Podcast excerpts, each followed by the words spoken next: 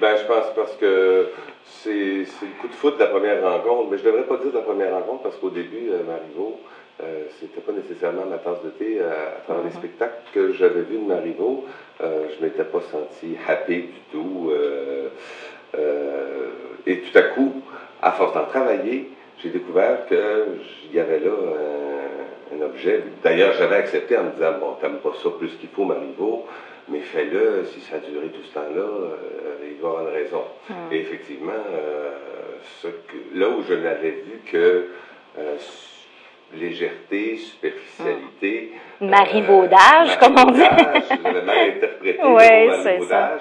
En fin de compte, euh, j'ai trouvé une cruauté extrême euh, qui m'a là, qui m'a appelé beaucoup. C'était comme, c'était comme si, tu sais, quand on n'approfondit pas les choses, quand on, on prend pas le temps d'aller vers. Et Marivaux demande ce temps-là, demande cette espèce de d'abandon-là, de changement de rythme, de changement de langage, de changement de manière, de changement de corps.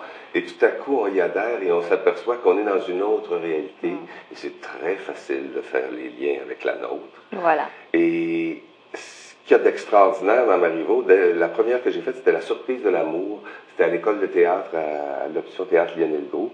Et j'avais déjà la comédienne avec qui j'en ai fait beaucoup, Julie McClemens, qui était Mm. étudiante à ce moment-là. Et déjà, il y avait comme euh, euh, un objectif de pas chercher à, à faire du Marivaux, de juste chercher à comprendre exactement les sentiments qui étaient là.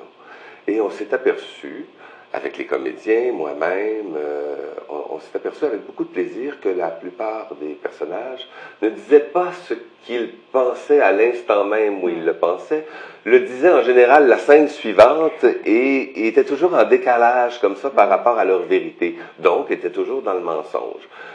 Ce qui fait que ce qu'on joue, c'est pas nécessairement ce qu'on pense, puis ce qu'on pense, c'est pas nécessairement ce qu'on sent. Alors ça devient comme une difficulté de plus, mais une richesse de, de, de, travail, de compréhension, d'intériorité, d'extériorité euh, pour, euh, pour les comédiens. Alors moi, ce travail-là de direction d'acteur, de compréhension de l'œuvre, de, de prendre le temps des virgules, comme je dis, je l'ai fait dans les écoles de théâtre parce qu'on n'avait pas les moyens d'avoir de, de décor. On prenait euh, dans, dans le costumier euh, des, des, des jupes d'époque, et puis même si c'est pas la bonne époque, c'était pas grave.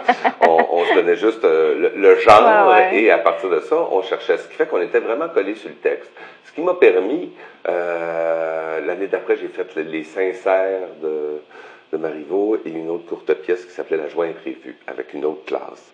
Et là, euh, Lorraine Pintal m'a offert, dans sa première saison où elle était directrice, de faire Le Prince travesti. Et là, j'avais une équipe, une possibilité d'équipe, euh, costume, euh, décor, etc. Et ce qui était bien, c'est que j'ai vraiment, euh, je dis, Lorraine m'a proposé de faire un Marivaux, en fait. Elle m'a pas proposé de faire Le Prince travesti. C'est moi qui lui ai imposé Le Prince travesti. Euh, pièce qui était à peu près jamais montée ici, là. Euh, si en France, ils s'en sont échangés des, des princes travestis, ici, euh, pas du tout.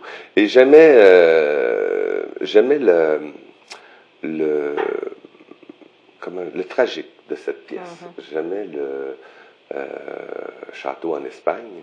Ça se passait dans un château en Espagne. J'aimais les pièges, à la fois amoureux, mais à la fois aussi politiques euh, qu'il y avait dans cette pièce-là.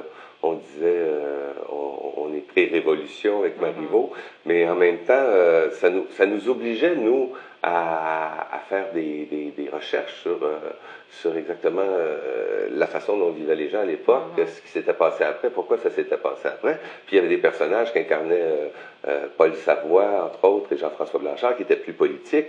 Il y avait des personnages qui étaient dans le- le- l'espèce de, de, de, euh, recherche euh, sensible, amoureuse, euh, euh, comment, comment, comment je dirais, arriver à euh, se fuir soi-même et euh, se retrouver.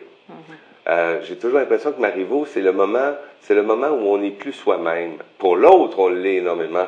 Dans les yeux de l'autre, dans les yeux du spectateur, on voit tout, tout, tout, toute la nature humaine euh, surgir à travers les moindres, les moindres petites choses, les moindres petits gestes, les moindres petites nuances, la, la- les choix des mots. Mais pour le personnage lui-même, c'est comme s'il était euh, départi, départi de lui-même, qu'il était complètement abandonné, qu'il était en, en, moment de, de, de, de déséquilibre. Euh, c'est ça, euh, la surprise de l'amour, le prince travesti, le triomphe de l'amour, les sincères, puis la faute suivante.